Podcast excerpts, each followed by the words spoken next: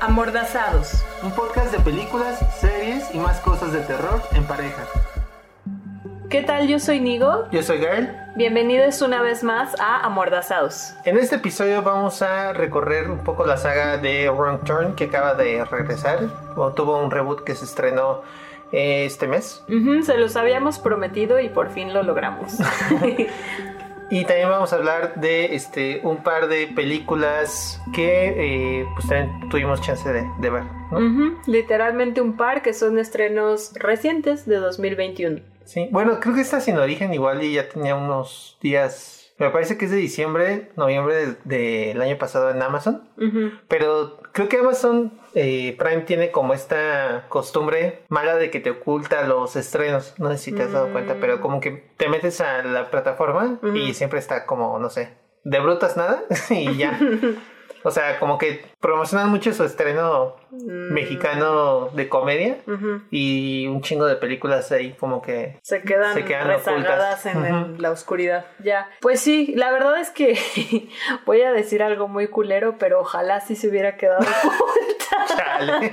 ¿No? Este, como ya lo dijo Gael, y por si no cacharon el nombre, es Sin Origen, una película de Rigoberto Castañeda. Sí, Rigoberto Castañeda es este director mexicano de eh, Kilómetro 31 Ujú. y esta vez nos trae una historia que eh, me parece que desarrolló durante varios años con un guionista que eh, va sobre vampiros y narcos prácticamente. ¿no? Eh, tal cual la, la trama es que está este eh, narco, al parecer es como alguien que se dedica como a la parte de los negocios y el lavado de dinero del narcotráfico, interpretado por Daniel Martínez, que por cierto también hace las coreografías ahí de, de las peleas. Ah, Está interesante. interesante ese dato. Y em, tiene como esta onda de que ya se quiere salir pues del negocio, eh, teme por la seguridad de su familia, entonces pone como una mega construcción para, como en el caso de que lleguen a intentar matarlo o hacerle algo a su familia, este tiene esta casa como en las afueras de la ciudad llena de sicarios, ahí como guardias de seguridad y a su casa llega una niña que pues tiene como algo extraño. Y detrás de la niña vienen pues este Un una especie de ninja. exacto. Sí como de ninjas que se llaman los arcanos ¿no? Y bueno es una película que transcurre prácticamente toda en esta eh, en esta casa gigante y pues se trata de esto, ¿no? De la familia que intenta como averiguar qué onda con esta niña, qué onda con los ninjas que la persiguen y pues bueno, no sé, ¿qué te pareció? Pues ya lo dije al inicio, ¿no? O sea, es que siento que es como, a ver, güey, tienes al cabrón de kilómetro 31 y dices, ay, vampiros con narcos, con una secta de ninjas, o sea, es como, güey, qué chingón, Sí, ¿no? por eso la vimos, Ajá, justo. O sea, pero también al mismo tiempo es como, eso puede salir muy chingón o puede salir de la verga. Y creo que fue lo segundo, o sea, pues sí, la verdad no, mm, no me importa decirlo que no me parece que esté chida en ningún sentido. Creo que cae como en muchos eh, recursos un poco chafas y lo que he dicho en varios episodios, ¿no? Cae en esa categoría de esa mamada que, o sea, como que ves cosas y dices, "Ah, pues justo eso, ¿no? Y las actuaciones, por ejemplo, en lo personal no me encantan, la verdad, hay por ahí un personaje, eh, bueno, hay personajes infantiles eh, que no me convencen del todo, la neta, este, no sé tú qué pienses. Sí, a mí tampoco. Y creo que justo eh, ese pedo de los personajes infantiles cae como en un cliché muy bueno yo tengo muy presente por este déjame entrar no como este asunto de los bueno el, el niño que es el hijo del, del narco con este esta niña que viene huyendo y pues este se conocen pero tienen como estos diálogos súper impostados de eh, ah y tú cuéntame de dónde vienes no o sea siento que es como se escucha muy plástico la forma en la que se comunican, porque sí es evidente que eh, como que la intención de la historia es, mira, aquí está el corazoncito de la película, ¿no? Como la relación de estos eh, dos menores. Y entonces intenta desarrollarla de esa forma, pero creo que ninguno te enternece realmente ni te convence como la, la relación que empiezan a desarrollar, ¿no? Ujú, Es que realmente como que nunca se entiende y bueno, para mí, como que nunca se entiende que tengan esa profundidad de conexión, o sea, como que solo se asume, digamos, y ya se lleva y así que tierno, ¿no? Y es como, no, porque además siento que cae como en un discurso capacitista la película bien feo, entonces pues no me parece nada tierno, ni mucho menos.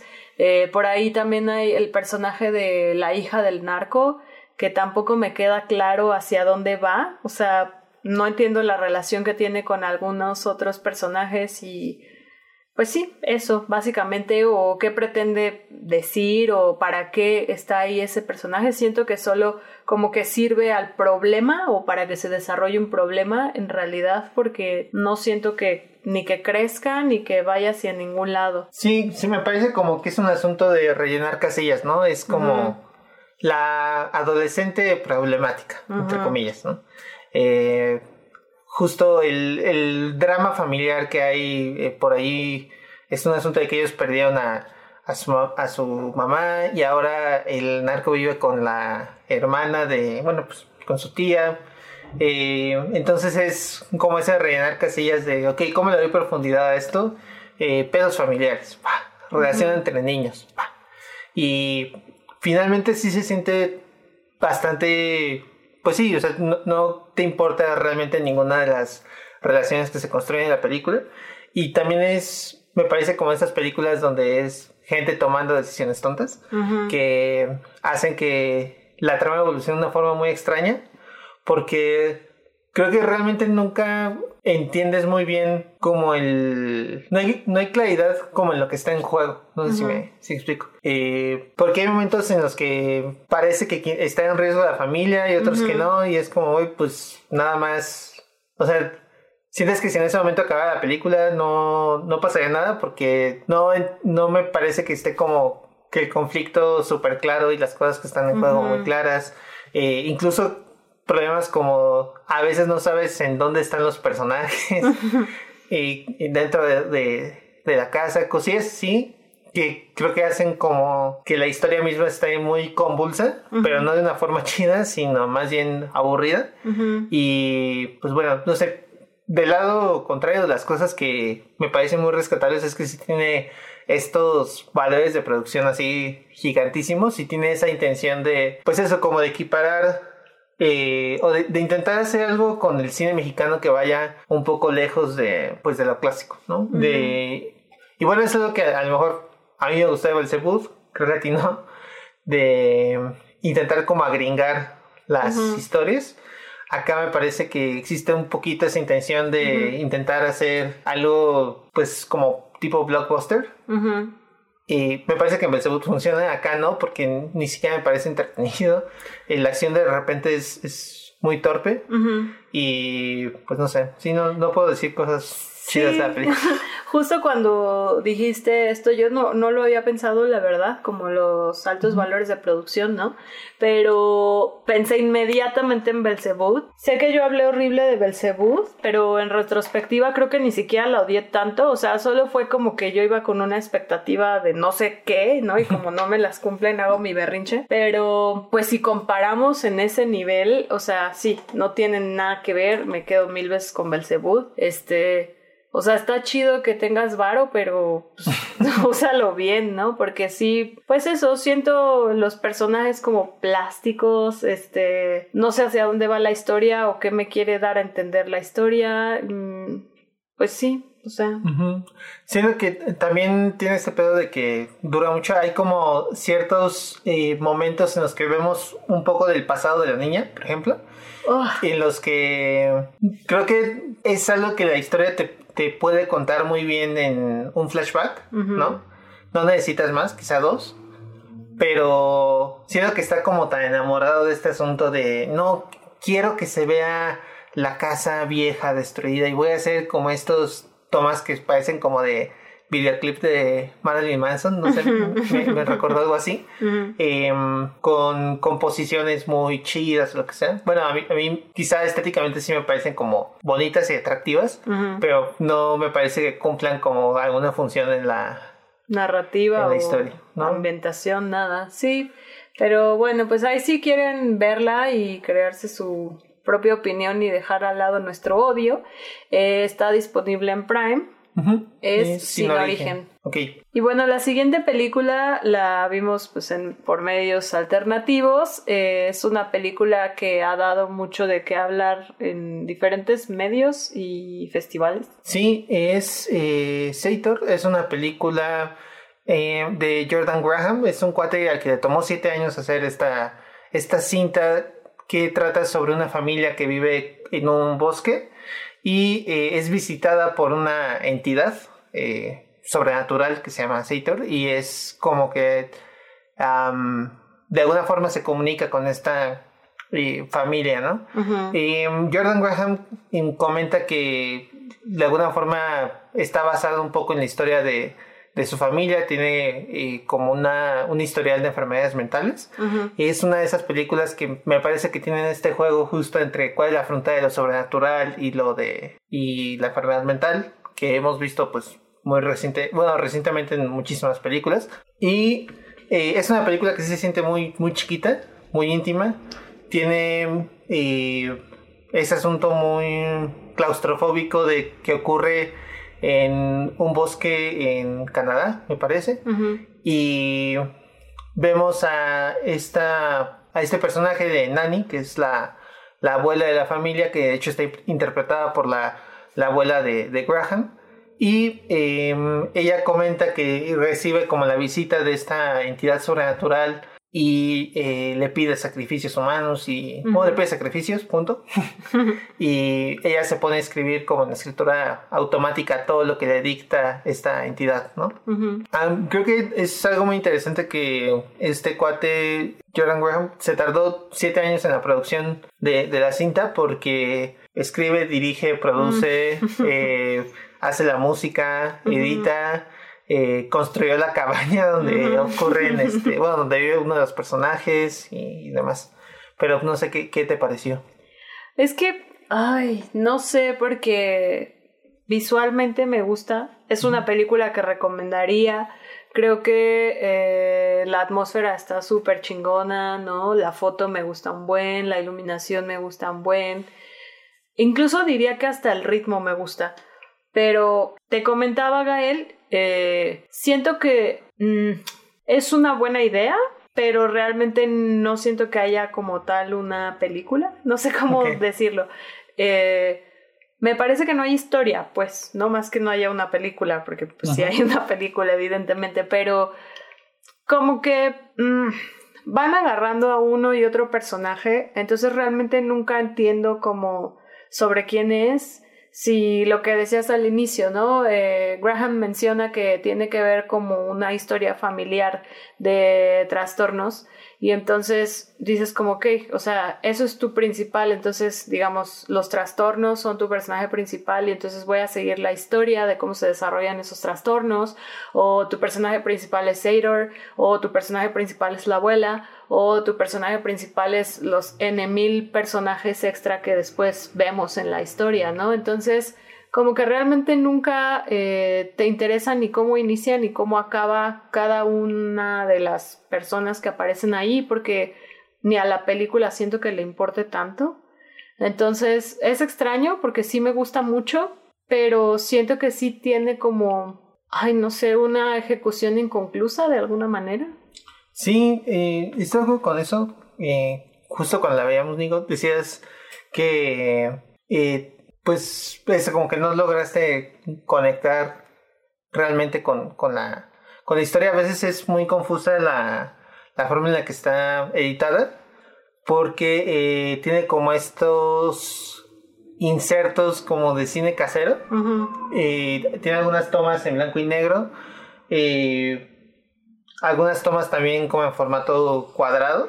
Y todo eso se conjuga un poco para contar una historia, pero de una forma fragmentaria. De hecho, eh, bueno, eh, justo eso que comentabas de que no sabes bien de qué se trata, me parece que siempre las películas de terror, a pesar de que sean como complejas, tienen ese asunto de que al menos te ponen un personaje, no para que lo entiendas, sino para que empatices con él, ¿no? Durante el trayecto. Y aquí me parece que justo en el último acto te, te introducen a un personaje que al parecer es como el que está más cercano a la audiencia, no sé cómo decirlo.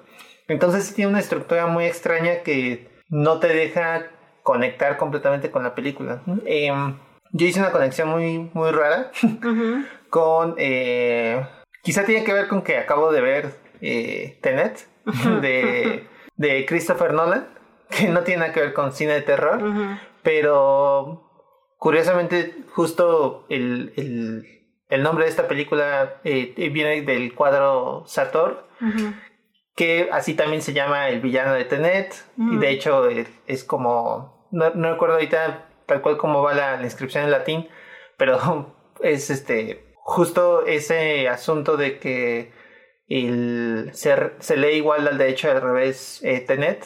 Esta frase, bueno, esta palabra sator tiene que ver como con una eh, oración más larga en latín que se, se, lee igual, bla, bla. Bueno, eso es una conexión anecdótica.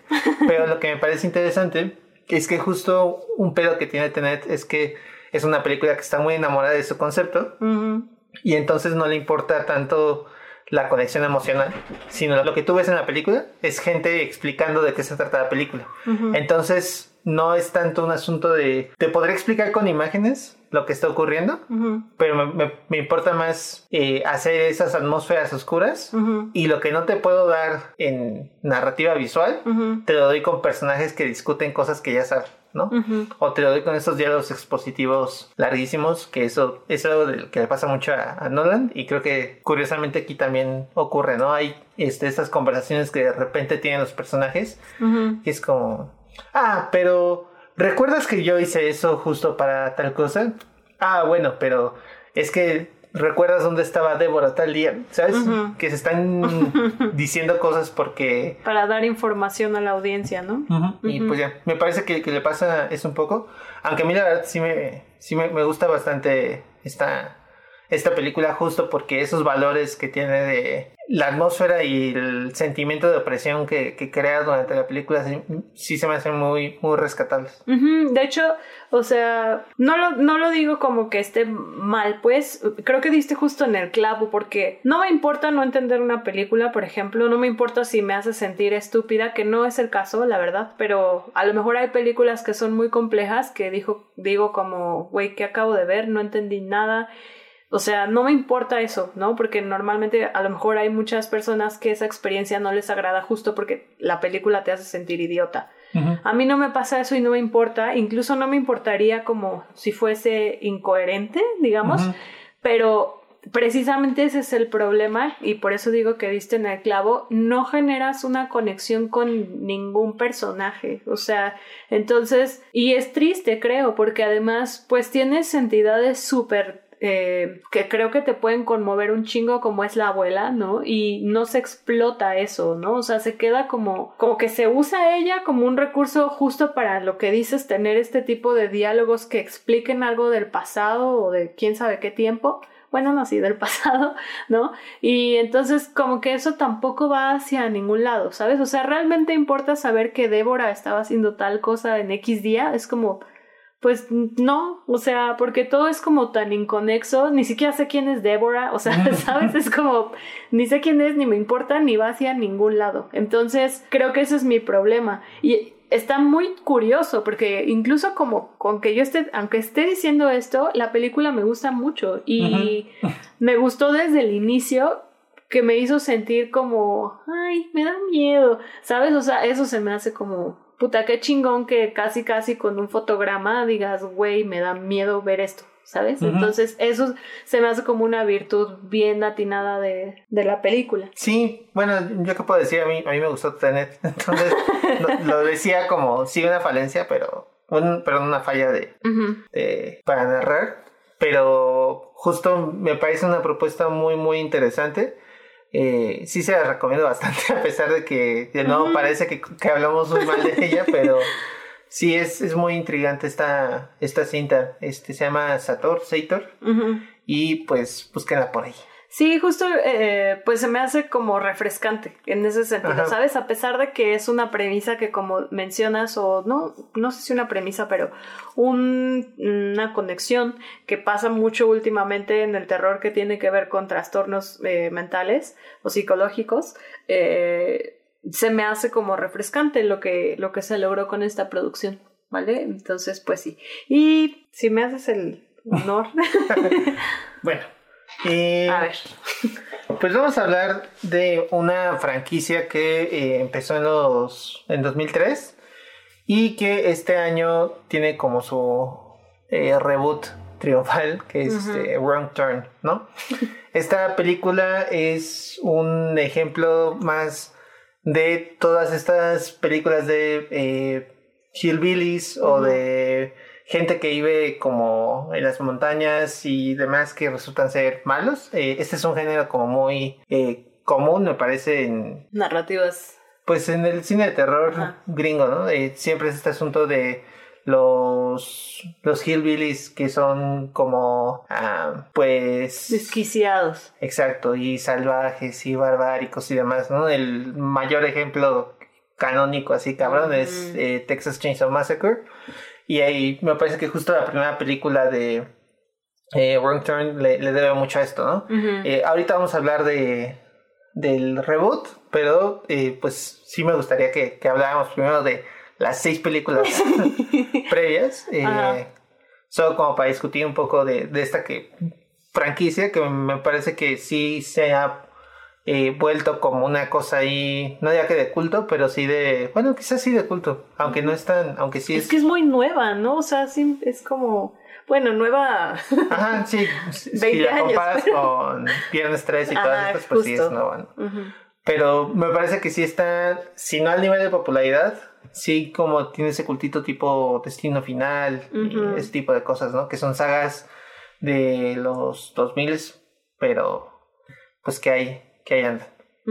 En general, ¿qué piensas? O sea, bueno, te lo pregunto porque ahorita estaba como pensando y dije como, güey, realmente no podría decir, siento, de alguna que es como, no mames, la gente tiene que ver esto pero por alguna razón siento que sí es algo que disfruto ver. O sea, como que pienso en, la franquicia, digamos, y es como, ah, sí, Run ¿no? Y, y, es como, güey, ni siquiera hay una, creo, que puedas decir como... Está chingón. ajá, ¿sabes? Pero no sé si tienes como esa misma percepción. Sí, completamente. No, todas son una basura en general. wow, no, no quiero decir eso. Es que no, no, es tanto que sea una basura, pero sí es una saga mediocre en general. Pero es muy adictiva, me parece. Creo que tiene como esas cosillas de que si les gusta ese tipo de slashers, son, sí son muy chingonas en ese sentido. Pero no hay ninguna película aquí que diría, puta que joya, ¿no? Y tampoco me parece como, digo, eh, comparándolo, por ejemplo, con otras sagas así de muchísimas películas que considero eh, que sí tienen, que algunas de esas películas son muy chingonas. Por ejemplo, Viernes 13, que la, la, primera me parece muy buena. Bueno, las primeras me parecen muy buenas. Eh, no todas. Ah, esta me parece más a, por ejemplo, como Chucky. Ajá. Que es. Ah, sé que no está chida, pero puta, me encanta ver. Ah, justo. Tal vez por eso, precisamente por eso diga como, ah, sí, Gruntor, ¿no? Porque pues ya saben, bueno, y para quienes no, así empezamos este podcast diciendo que me mamaba Chucky. Entonces pues sí, o sea, me gusta la basura, la verdad. Pero bueno, como mencionó Gael, vamos a hacer como una recapitulación muy breve, obviamente, porque pues son seis películas, para poder hacer la conexión con este, eh, que no sé si sería de hecho un cierre de la... No, al contrario. O sea, más bien como pues un reboot. Entonces... Eh, pues sí, iniciamos eh, con Grand Turn de 2003, que pues es la primera película, entonces es donde se presenta eh, a quienes creo que eh, son el eje principal de, personajes que van a dar vida a estas personas, ¿no? Eh, que viven aislados, digamos.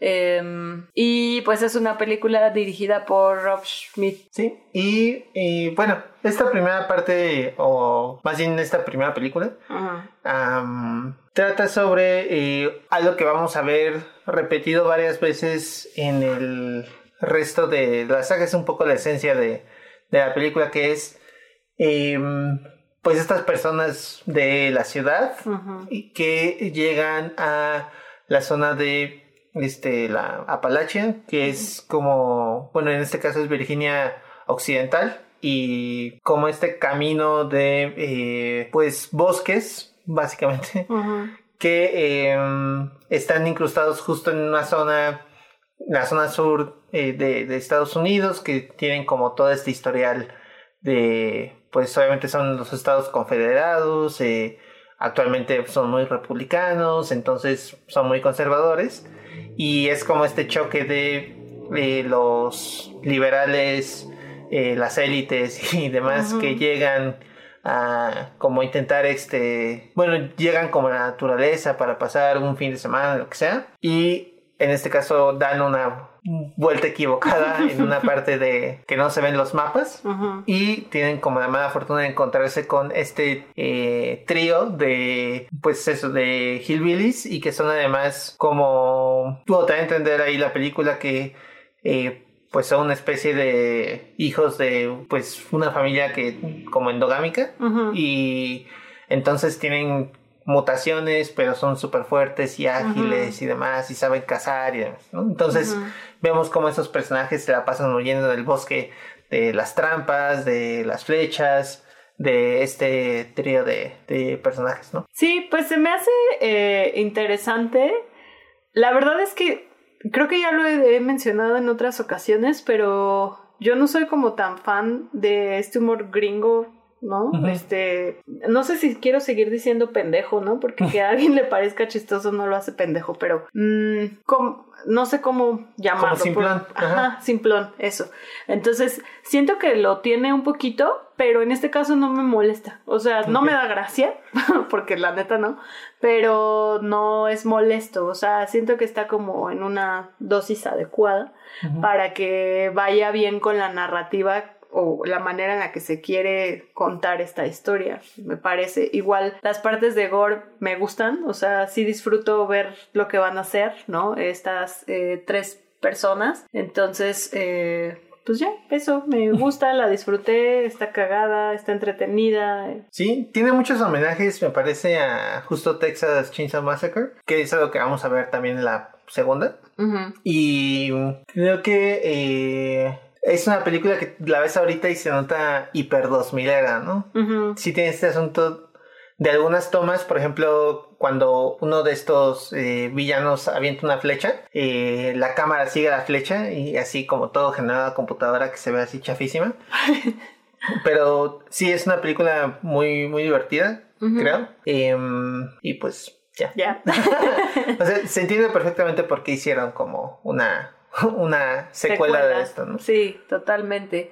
Eh, pues la segunda parte de, de Grand Turn es Grand Turn 2, Dead End, que salió en 2007. En este caso es interesante porque como que la primera parte eh, te hablan de estas tres personas principales, que es One Eye, So, Tooth y Three Finger. Y ya para Grand Turn 2, como que te exponen que tal vez puede ser, bueno, no te sugieren que tal vez es, o sea, te dicen es una familia más grande, ¿no? O sea, tú creías que eran tres personajes, pero no es cierto. ¿no? Y pues tiene otra vez de nuevo como estas referencias, me parece, más claras todavía a Texas.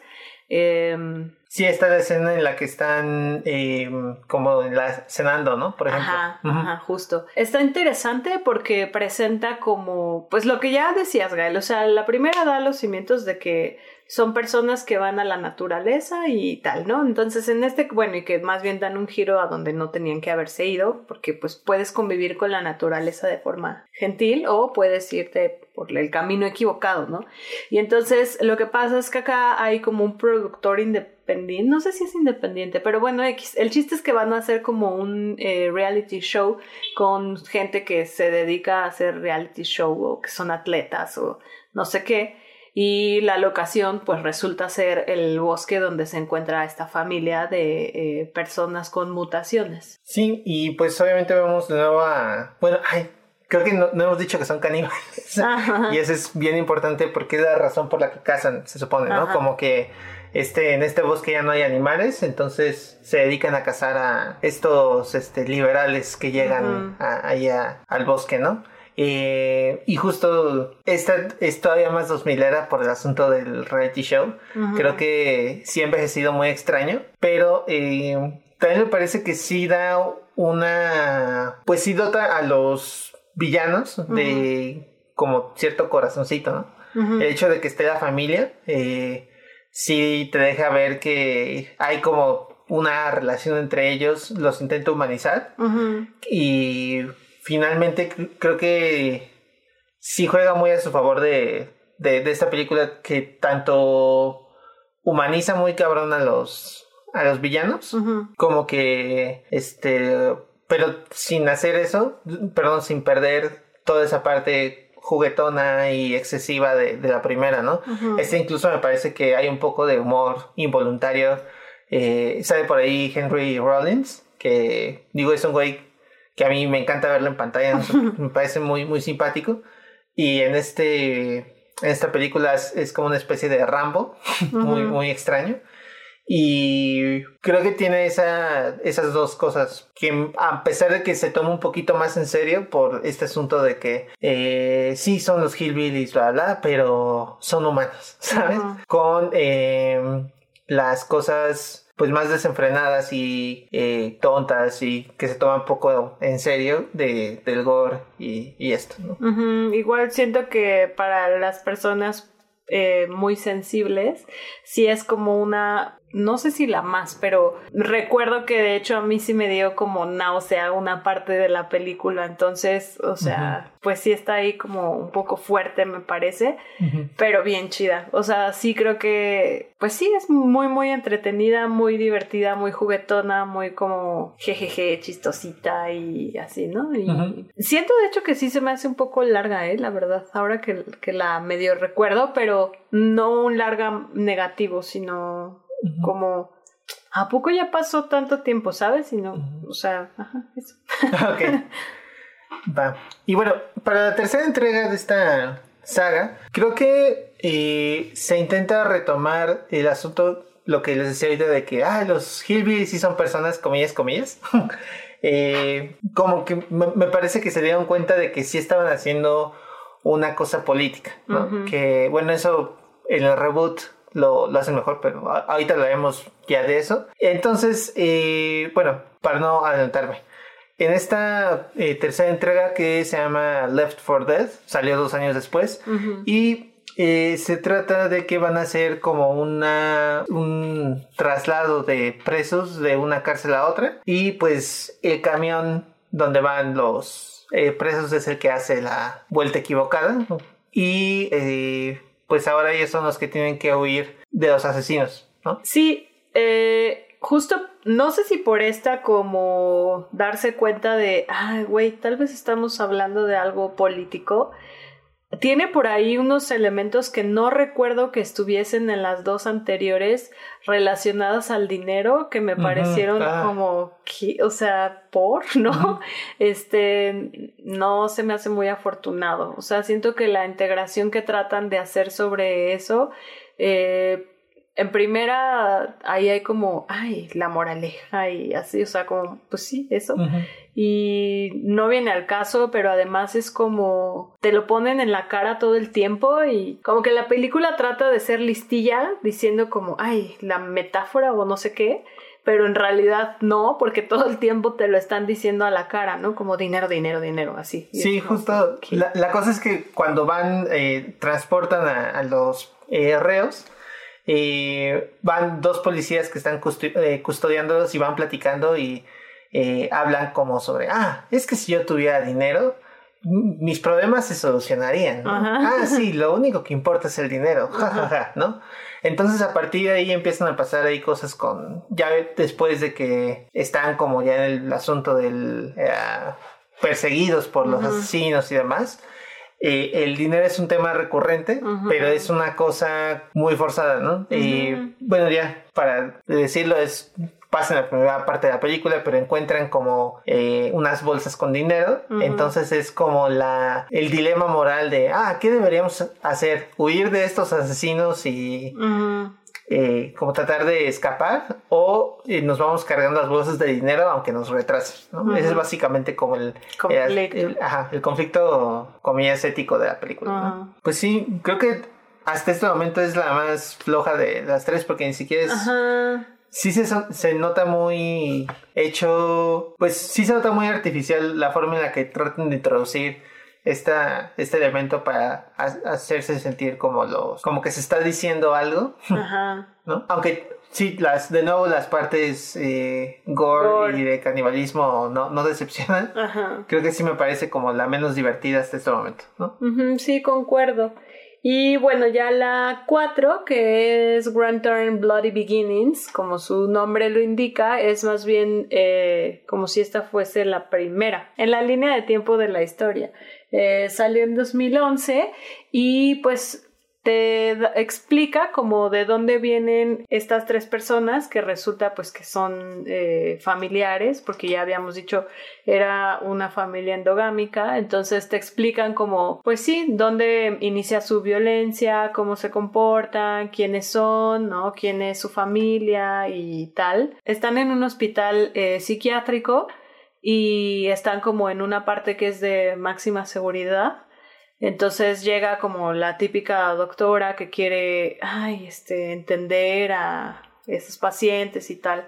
Y pues ya, ¿no? Pasa después tiempo, o sea, y llegan a ese lugar eh, un grupo de jóvenes que quieren esquiar y se dan una vuelta donde no debían y se pierden y entonces llegan a este eh, hospital, ¿no? Y se encuentran pues con estos hermanos, bueno, una hermana y dos hermanos. Esta me parece que es la que tiene hasta el momento el gore más cabrón. Hay una escena en la que están destazando a alguien vivo, que creo que ese tipo de escenas, digamos, en el cine de este tipo suelen durar unos cinco minutos menos, pero aquí es como un gritadero constante que te hace sentir mal, ¿no? Creo que este...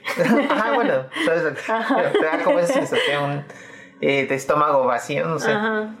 Y creo que en ese sentido sí es, incluso que tienen las muertes más creativas eh, hasta este momento. Eh, tiene el problema de que es la película, ah, digo, hasta acá a la que más odias a los personajes, como que todos te caen gordos, no sé. Ah, tiene eh, este asunto de los güeyes de 35 años que actúan como chavitos de 18, ¿no? Eh, que, que, no pasa en... ya sé por qué lo dices. Es que hay un personaje particularmente Sí, que... es como los de Vaselina, ¿no? sí, que sí se ve cuarentón, la neta, y pues ah. está ahí mezclado con chavitas y chavitos, ¿no? Sí, eh, y pues siento que sí retoma pues el asunto del manicomio que está lleno como de cosas que se mueven y demás y los adolescentes que toman decisiones tontas, porque creo que hasta este momento sí se nota un poco como el asunto, es gente que llegó ahí por error, ¿no? Y acá ya tiene esta vibra de la clásica película de terror de los adolescentes que toman decisiones tontas y se meten a donde no los llaman y demás. Eh, en ese sentido, creo que sí es como muy, muy eh, tradicional, pero de para la, franquicia sí y para el tipo de, cosas que, que, intenta hacer este tipo de películas, que son pues divertidas y mucha sangre y mucha tensión y demás, a mí me parece bastante bien lograda, ¿no? Sí, tiene muchos aciertos, creo.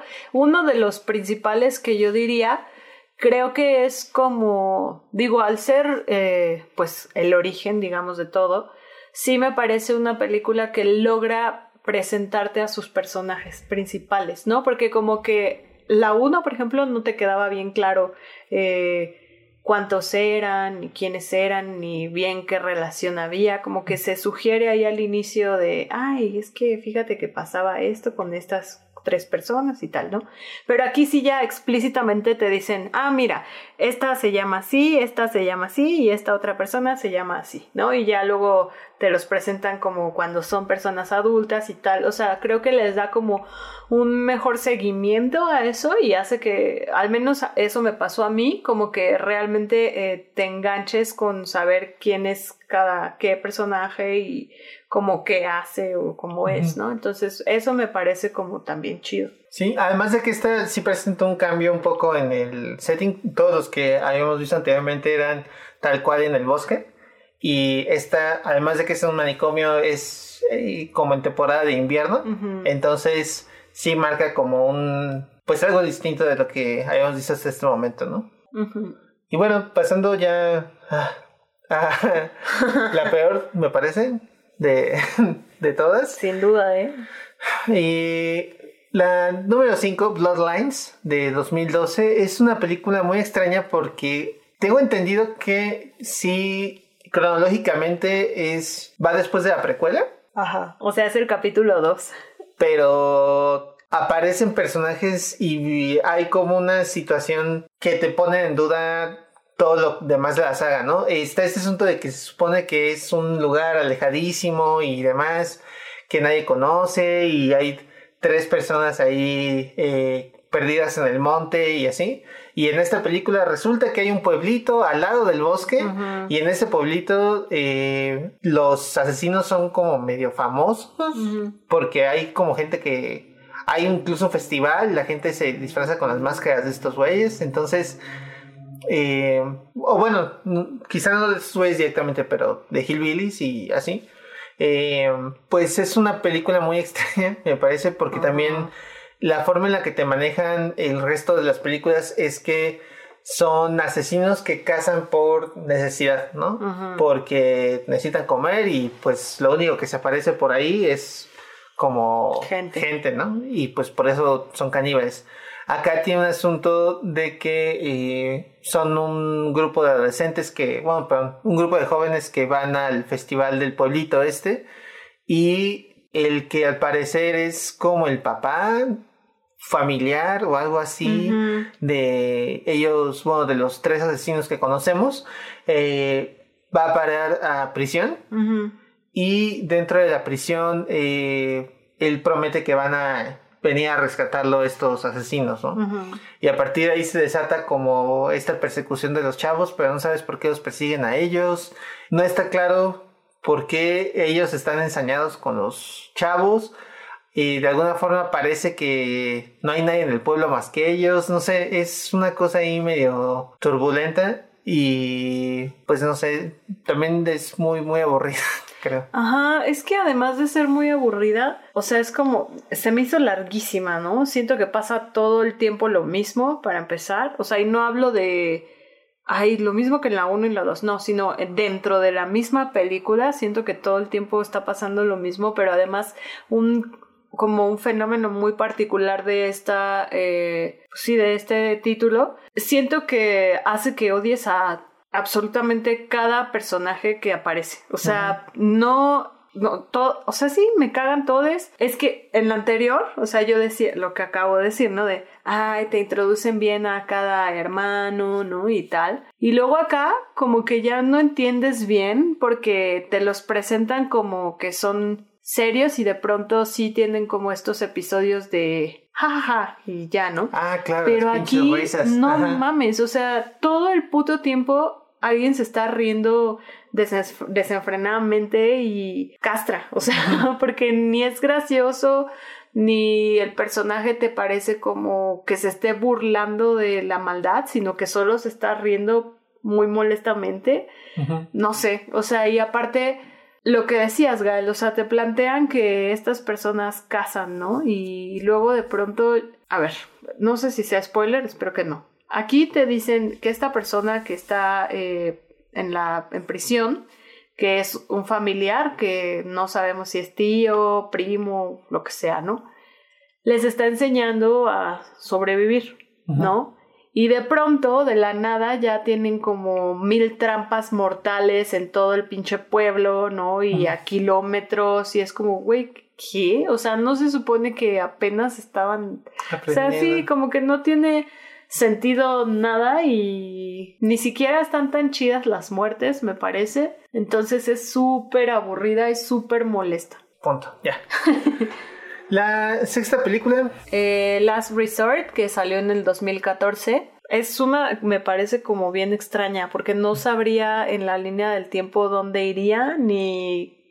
como relacionarla chido con el resto de las de las eh, de la saga, pero me parece que de alguna manera eh, pone las bases para lo que es el, reboot de 2021. Ah, bueno, sí, de cierta forma. Eh, en esta película me parece que, también como sucede en Chucky, justo hay, hay un momento en el que lo que parece ser y, bueno, no solo en Chucky, me parece que hay muchas películas de terror que tienen muchas secuelas. Te intentan mostrar que no es uno, sino realmente es este una familia, ¿no?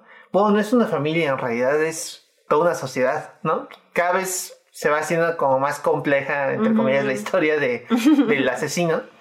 Y aquí ya se nota que tiene que ver con un asunto de, eh, pues, es, ¿no? Como que ya hay como una sociedad que, a la que pertenecen estos eh, asesinos. Eh, tiene que, eh, bueno, la historia tal cual es em, un joven que trabajaba, me parece que en Wall Street o una cosa así. Acá como que regresa un poco también el comentario social. va con sus amigos porque le acaban de decir que él es el heredero de un hotel, ¿no? Entonces él llega a este hotel perdido igual en las montañas de Virginia Occidental a pues, reclamar su herencia. Pues básicamente. Y em, va acompañado de sus amigos, que sus amigos también son gente que trabajaba en, bueno, que vive en Nueva York, que trabaja como en finanzas o algo así, me sé entender. Y eh, pues llegan a este hotel y ahí los recibe básicamente una, pues eso, ¿no? El, una pareja que cuida el, hotel y poco a poco vamos viendo ahí que... Eh, relación. Ajá, la relación que tienen ellos con los, pues los hillbillies de, de ahí de la zona, ¿no? Sí, acá, bueno, importante mencionar, eh, esta persona que recibe esta herencia como que era eh, adoptado. Y entonces esta herencia pues es de la familia que nunca conoce. Entonces como que tiene ahí un conflicto de cuáles son sus raíces y tal. Y pues eso permite justo dar entrada a, al desarrollo de la trama digamos o presentarte esta sociedad justamente no de eh, personas pues endogámicas. Y bueno no sé a, ti qué, qué te parece esta me parece la más extraña, pero sí me entretiene. Creo que, pues lo que mencionaba Gael, eh, como que expone o, o da las bases para lo que es la de 2021, que es ya hablar como de una comunidad más grande más que, ah, es una familia, güey, que por ahí se recluyó en las montañas, ¿no? Sino ya es como toda una estructura que necesita de ciertos rituales, que necesita de ciertas cosas para mantener esa, eh, pues esas tradiciones o esos, pues sí. Sí, tiene una carga muy, eh, muy, muy sexual que es extraña y a veces como molesta, digo. Incómoda. Sí, es incómoda, ajá y me parece que las anteriores tienen hasta cierto punto el clásico adolescentes que cogen y luego los matan. Pero acá, como eso lo relacionan con el asunto ahí de los rituales religiosos de sangre, no sé. Sí se siente ahí medio, medio extraño. Tiene ese, eh, ese asunto de que es medio perturbador también. Eh, Igual coinciden que es muy extraña, pero también es muy entretenida. y creo que tiene momentos muy bien logrados. Eh, este, este asunto de que el personaje principal en algún momento lo le enseñan a cazar. Y ahí como que de alguna forma descubre sus raíces con estos, eh, pues esos cazadores y demás que creo que también es interesante ver cómo en esta película el pues tiene ese conflicto moral del personaje principal, ¿no? Que no es nada más justo la carne de cañón que es en todas las demás películas, que es como, ah, jóvenes nuevos para matar, órale, ¿no? Y acá, sino que sí le intentan dar cierta profundidad al personaje. Eh, sí es, de nuevo, todas estas películas son objetivamente culeras, pero esta sí tiene elementos muy rescatables y muy chidos. Interesantes, sobre todo, ¿no? Y eh, no sé, si quieras eh, hacer como tu ranking o mejor que después de que hablemos de la, la más nueva. Uy, o sea, es que me pones otra más para agregar al, ranking y yo no sé, se va volviendo cada vez más difícil porque es como, ah, tengo estas cinco mierdas, ¿cuál quieres comerte? O sea, pues ninguna, ¿no? O sea, no quiero comer mierda. Entonces, pues sí está, está complicado. Tal vez eh, sí prefiera me parece, y no sé qué pienses tú, como que si vamos a, decir cuál es la favorita o la menos favorita y así, sí tomemos en cuenta estas antes de hablar del reboot, porque, y es justo de lo que creo que vamos a hablar, sí rompe un poco con la narrativa que guardaban estas siete películas. Seis. Seis películas. bueno, así eh, rápidamente, Em, la peor me parece que sí es la 5. Eh, después de esa, la otra que está muy cool es la 3. y ya hay como que las tres que más me gustan, que son pues justo las dos primeras y la, la cuarta, la, esta del manicomio, creo que ahí medio se van. Eh, la verdad, quizá ahí después sería la, la cuarta. La la mejor para mí no sé si es justo la original, porque me parece quizá la más entretenida, pero creo que eh, por los elementos que te contaba de que la 2 sí te introduce a el asunto de que les da un corazoncito a, los villanos y también incrementa como la parte ridícula y gore, creo que quizá por eso la 2 sea mi favorita. Ok, no entendí ahí bien eh, como ese conteo de... A ver, sería 2, 1, 4, 3, 6, 5. De la mejor a la peor. Ah, 6, 3, 5. Sí. 2, 1, 4. ¿Qué? es que son demasiadas. Sí, bueno, lo, lo, voy a poner así. Todas esas películas realmente están para rentarse en servicios de... Me parece que están en Amazon Prime, algunas creo que en Click y en YouTube también. O sea, sí es fácil verlas. eh, yo les diría, vean la 1. Si les gusta mucho, vean la 2 y la 4, no vean ninguna de las otras. Eso sea. La 2 y la 4. Sí, estoy de acuerdo. Y a lo mejor nada más por morbo la 6. O sea, para darle entrada como ya así van a aventarse el reboot, ¿no? Porque, ajá, la que de verdad, por favor, no lo hagan, amigues. O sea, no, no vean ni por equivocación. Así, si sale en Canal 5, cámbienle. si alguien ve todavía Canal 5, la 5, justo. Sí. ¿No? O sea, sí es una basura. Es que ni siquiera es de esas basuras tan basuras que son buenas. O como, sea, como la saga en general, ¿no? o sea, sino neta sí solo es basura. Entonces sí, yo también diría, no sé cuál es mi favorita, honestamente, pero sé que disfruté mucho justo lo que dices. Me parece que por mm, esta escena de la plancha, eh, sí me gusta un chingo la, la 4. ¿no?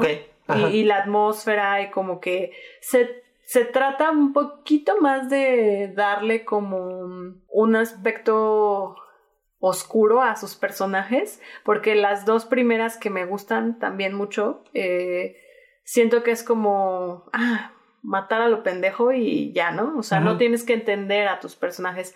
En la 4 sí creo que tiene un poco más de intención. No que la haga mejor, sino que eso conecta un poquito más conmigo, porque sí, la 1 y la 2 siento que, o sea, están como bien entretenidas, por ejemplo. Ok. Y pues ya, perdón, después de todo este, que no sé si alguien entendió una palabra de lo que dijimos entre números y mierda y así. Y bueno, pues ya pasamos a eh, Grand Turn de 2021, que pues no hay manera ahorita de verla, bueno, al menos nosotros no la en México ajá, legalmente. Eh, pues sí, pero sí se puede conseguir. Este, no sabemos si va a llegar a cines. Bueno, en este eh, reboot de la franquicia, eh, igual vemos como a estos jóvenes que quieren hacer senderismo en este Appalachian Trail, que es esta zona igual del boscosa donde ocurren todas las demás películas. Y eh, intenta revivir una franquicia que no se toma muy en serio y le quieren dar este giro medio artsy, ¿no? Hay, a, a la idea original, ¿no? Eh, en esta ocasión regresa, de hecho, el escritor de la primera película, que es un cuate que se había este, perdido después, justo de la primera, que es eh, Alan McElroy. Eh, a partir de ahí, ya como que los estudios hicieron lo que quisieron con, con lo que él había creado. Y en esta ocasión se retoma la idea original, pero se le da un giro. muy eh, interesante para mí, que creo que sí intenta decir un poquito más eh, hablar sobre esta confrontación entre justo las élites liberales y jóvenes que llegan a una zona hiperconservadora de Estados Unidos.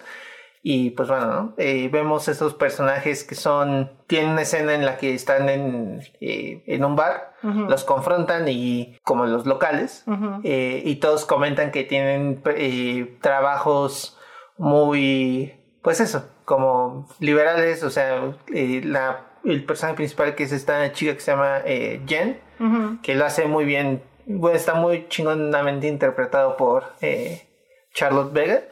Eh, ella tiene una maestría en danza. Y, tiene dos maestrías. Claro. Ah, sí, una en arte y otra en danza, una cosa así. no recuerdo muy bien qué hacen sus amigos, pero digamos que son no son trabajos de cuello azul, ¿no? O sea, trabajos manuales y esto.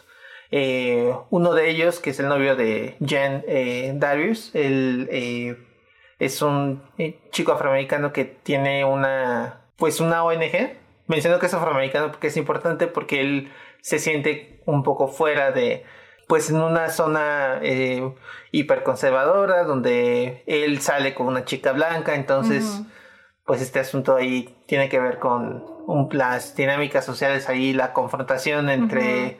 Eh, pues estos liberales casi casi votantes de Bernie Sanders contra el ambiente hiperconservador en el que están. Sí, a mí la verdad, o sea, se me hace chido como que digan, güey, sí podemos hacer terror pendejo eh, y al mismo tiempo integrar cosas actuales de que se vea que la película está en 2021 y no en 1900 y tantos, pero bueno, en 2000 porque en realidad pues la franquicia inició en los 2000, pero me parece como que nunca hablamos acá de Black Christmas, pero espero que ustedes la hayan visto y entiendan esa referencia.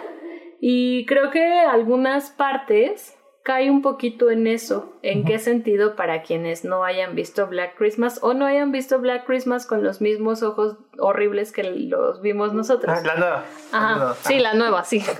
este, como, bueno, tiene ahí, eh, pues ya lo dijiste, ¿no? Este chico afroamericano que anda con la chava blanca y también tiene ahí como a esta chava que es eh, doctora y anda con un güey, pues que quién sabe qué hace, es un blanco ahí X y tiene una pareja que yo entiendo que son eh, como latinos que son homosexuales, ¿no? Entonces, siento que es como vamos a cubrir un chingo de cuotas al mismo tiempo, pero además no solo eso, o sea, eso está chingón, ¿no? No es queja, pues, pero como que se esfuerzan tanto en que te des cuenta de que mira cómo, ¿no? tenemos, ajá, tenemos personas diversas en nuestra película y así, o sea, que ya se vuelve como, o sea, sí, güey, pero pues justo mm, como que no utilices a esas personas, ¿no? Sino simplemente pues son parte de tu narrativa y ya. Entonces, eso es, insisto, algo que pasó, por ejemplo, en Black Christmas, que era como se esforzaban tanto en verse feministas que ya parece un pinche comercial de Sears, ¿no? De cualquier mamada de, Ay, lleva tu playera y te regalamos un pañuelo verde, no sé, ¿sabes? Como,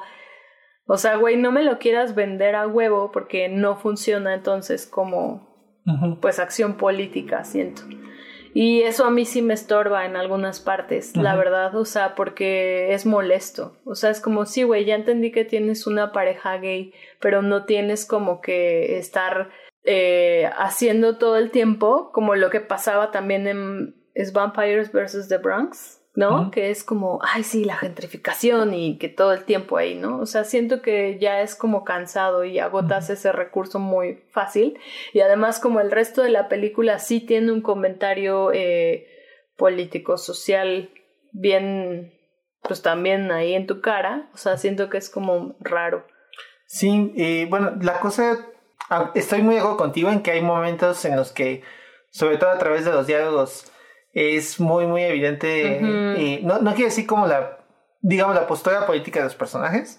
Este, creo que lo que se me hace chingón de aquí es que a diferencia de Black Christmas, donde es un blanco-negro de feministas buenas, eh, los villanos son machistas, así, misóginos y casi, casi como jaja, arriba del patriarcado. Acá creo que sí te ponen en cierto dilema moral o si pone a los personajes que son entre comillas buenos, como que también te hace dudar de eso, ¿no? De si son realmente los buenos. ¿Esto por qué? Porque, bueno, encuentran, a diferencia de las películas anteriores que tratan como estos, eh, el asunto caricaturizado de los hillbillies eh, satanizados, así, eh, ay, míralos, son feos y son tontos y bla, bla. Salvajes. Exacto. Acá lo muestran como una especie de civilización que se alejó del resto de, de del país y que viven en el bosque y no quieren que nadie los moleste. Y digo, se intenta hacer, y me parece que está igual súper en tu cara como el asunto de quiénes son realmente los bárbaros, ustedes o nosotros, ¿no? y es una cosa, eh, pues igual, me parece que está manejada como de forma muy torpe en el sentido de, este, sí se le notan mucho las costuras, pero dice algo interesante que creo que no había dicho las, las películas anteriores. Sí, como que no es, ah, ya de entrada, mira, este, están locos que para empezar caer en ese estereotipo y están deformes que otra vez es como, bueno, capacitismo que pedo y así, ¿no? O sea, acá de entrada eh, ya no eh, se habla como de personas deformes, por ejemplo, ¿no? O sea, de entrada ya ahí me parece como interesante que hayan adaptado eso. Y pues sí, lo que mencionas es como solamente una comunidad que decide aislarse para desarrollarse como quieran entonces ya no está esta caricaturización y ni como, mira este salvajismo, o sea, me refiero como ya de entrada, ¿no? No te presentan al personaje como, así, ¿no? O sea, es como, ah, ok, o sea, pues es, de hecho es misterioso, como que no, la misma película no de inicio te hace dudar como pues qué está pasando, ¿no? Pero al final de cuentas toda esa intención me parece que se queda un poco en basura porque sí es como que dan un cierre con una orientación bien clara. Entonces dices, pues, o sea, ¿para qué me construyes toda esa expectativa en el inicio si al final se va a desdibujar otra vez y vas a retomar, no sé, cierta postura o vas a llevar o conducir las cosas para que de nuevo lo manejes a favor de lo que tú quieres, más que dejar realmente abierta exactamente esa ambigüedad de quién es el salvaje, quién es el... ¿No? Sí, y al final es como... Digo, sin entrar en spoilers, pero sí hay como una respuesta para eso, ¿no? Entonces, a mí me, parece, eh, bueno, también otro problema que tiene es que, bueno, no es un problema realmente, otra cosa de la película es que, a diferencia de muchas películas de terror que duran hora y media, esta sí se va cerca de las dos horas. Y eso creo que, este, digo, parece exagerado, pero sí se nota. sí hay momentos en los que se alarga demasiado. El tercer acto, por ejemplo, creo que llega un momento en que tiene como, ah, ya se acabó, ah, no, puta, todavía le falta. ¿no? Em, pero en general me, parece un giro fresco para la franquicia. Sí se adapta muy bien. O más bien reconozco que tiene una intención muy clara de este adaptarse a su ajá, de adaptarse a su tiempo. Extraño un poco, creo que el asunto de no tomarse en serio de la saga original, que es lo que hace, la, la, hace tan entrañable, me parece. Y acá sí es este querer aterrizarlo tan en su tiempo que es vamos a meternos como al asunto de los colores desaturados, eh, el asunto de este, esta vibra que me recuerda, por ejemplo, a Midsommar, creo, eh, como ese terror eh, de, producido por A24 casi casi, y cómo lo puede hacer como ese terror artsy, pero con una franquicia... como Wrong Turn. Como Wrong Turn, ¿no?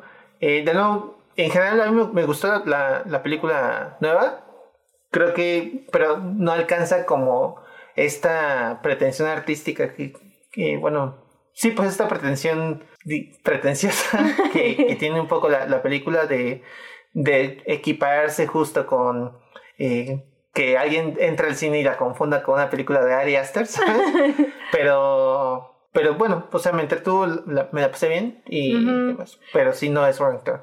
Es que esa es la cosa, como que al tratar de hacer eso también siento que se queda muy a medias porque ni eres como completamente eh, pues lo que dices tal vez Ari Aster pero tampoco eres Grant Thorne, ¿no? Y, y al, al, mismo tiempo digo, se me hace, y que, ojo, que no se entienda como que es queja 100%, porque se me hace bien chido que el terror, y ya lo hemos abordado en muchos episodios, se adapte a un contexto nuevo y que presente como con esta frescura temas sociales y tal vez políticos y etcétera. Pero, güey, yo no voy o sea, yo no pago un boleto para ver Chucky porque quiera ver pinche Midsommar, ¿no? O sea, es porque quiero ver algo pendejo, violento y pues así, como es Grunthorn. Entonces, siento que no estaría mal si hubieran encontrado un balance entre retomar tal vez elementos de gore, por ejemplo, que sí tiene la franquicia, con este discurso eh, político. Entonces siento que no lo consigue porque son como muy breves los momentos en los que te presenta como esa violencia y tampoco es como muy fresco, ¿sabes? O sea, no es como una muerte muy ingeniosa, digamos. Entonces, si me vas a dar, o sea, tan poquitos elementos violentos que es a lo que me tiene acostumbrada la franquicia, que al menos esos momentos violentos sean como una muerte. Ajá, ¿sabes? O sea, que yo diga, no, man. O sea, solo vi una muerte a lo mejor, pero, güey, no me esperaba que fuera de esta manera, ¿no? O me impactó demasiado algo. Y en este caso siento que es como, bueno, pues sabía que matar a alguien porque Ajá, porque es. un slasher, entonces ¿no? hay que justificar. Exacto, y ya, pero pues ni siquiera recuerdo, por ejemplo. Yo, bueno, la primera muerte me parece que no esperas que te muestren y sí te la muestran y es. Es verdad. Pero fíjate, o sea, ya había olvidado esa y que sí me gustó, de hecho, o sea, retiro un poquito lo dicho. Esa sí me gustó mucho, pero no, perdón, termina porque te interrumpí. y también cerca del final hay una. Mm, los personajes entran a un lugar que ese lugar sí es muy aterrador, creo. Este, o sea, cuando te pones a pensar en las circunstancias alrededor de ese lugar, sí es, o sea, sí te deja como un hueco. eh, y esa escena sí, bueno, esa parte sí es está muy chingona. Chida, está muy chida, pero ajá, insisto, o sea, por ejemplo, pues ya recapitulamos, ¿no? Y es como, ah, un grupo de nueve jóvenes, ¿no? Que van a hacer pendejadas y ya matamos a todos. ¿no? O sea, como que la franquicia normalmente hace eso y si se espera un poquito. Eh, ojo, no estoy diciendo que sí maten o no maten a todos, solo estoy diciendo que se espera como mucha violencia, pues. Y en este caso, o sea, sí está poca madre esa escena y sé a cuál te refieres, obviamente, y también a qué muerte del inicio te refieres, que justo también es eso, o sea, me lanzas la primera muerte que según yo pasa como bastante rápido, digamos, y digo, no mames, o sea, entonces sí va a estar acá, ¿no? Y de pronto es como, no, mira, ya, o sea, pasamos. Quiero ser política. Ajá, ¿no? Y es como, ¿qué? O sea, está chido, no me molesta que una película lo haga, insisto, pero mi expectativa, no vengo a esta película a ver eso. Sí, eso creo que sí puede fallar un poco. En general, digo, no sé, ¿te gusta más esta que las primeras Run bueno. Mm, sí me gusta. Esta sí me gusta, este, a pesar de que terminan ahí con un mensaje político con el que no concuerdo tanto, ¿no? Pero este es que son diferentes, o sea, vuelvo a lo mismo. Disfruto un buen la 1 y la 2, por ejemplo, porque me gusta Chucky. También me gustan las películas que ya se ha dicho sociales, políticas de terror. Entonces siento que es como una nueva fase de la franquicia y ya. O sea, sí me gusta y y está chido, solo no siento que sea Grand Turn. Ya, sí, totalmente de acuerdo contigo. Y pues bueno, eh, véanlas si les interesa. Y em, están, como les comentaba, pues están disponibles, al menos las de la saga original, entre comillas, y son, este, están por ahí en servicios para Ajá, como rentarse. Claro, video, este, están como regadas, ¿no? No es que encuentres todas en una misma plataforma, la verdad. Ajá, pero me parece que ninguna está, eh, o sea que, puta, tengo que contratar Netflix para verla, ¿no? Creo que todas sí están como en servicios de renta por ahí, baratas, o sea, 30, 40 pesos, entonces... Si les interesa ese tipo de cine así pendejo y gore, está chingona. Bueno, están, ya, ya les dijimos cuáles gustan y cuáles no. Eh, y pues esta, este reboot, a ver qué, si se Ah, avanza, ¿no? Ok. Sí, si llega a los cines, ¿tú irías a verla? Digamos, fuera de la situación en la que estamos.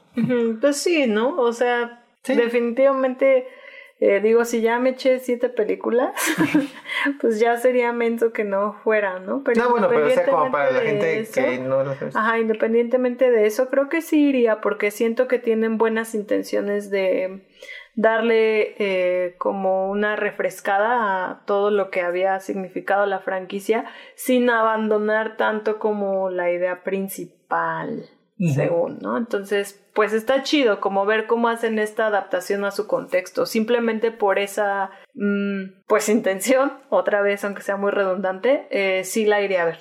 Ok. Pues bueno, eh, vean Sator, No vean Sin Origen.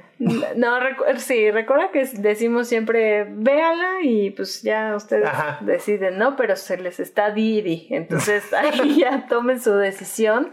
Este, entonces, Sator, Sin Origen, Grunturn. Y pues nosotros nos escuchamos dentro de 15 días. Sí, eh, recuerden que nos pueden encontrar en arroba mordazadospod en Twitter. Y pues ahí nos pueden eh, preguntar, decirnos cuáles son, si les gusta esta saga. Ujú, Igual vamos a intentar poner como recomendaciones de películas que a lo mejor no necesariamente hablamos en el podcast, pero sí vemos o algo así. Ujú. Y pues bueno, eh, por ahí nos pueden contactar por cualquier cosa. Muchas gracias, eh, yo soy Gal Yo soy Nigo. y nos escuchamos en 15 días. Gracias. Gracias, bye. bye.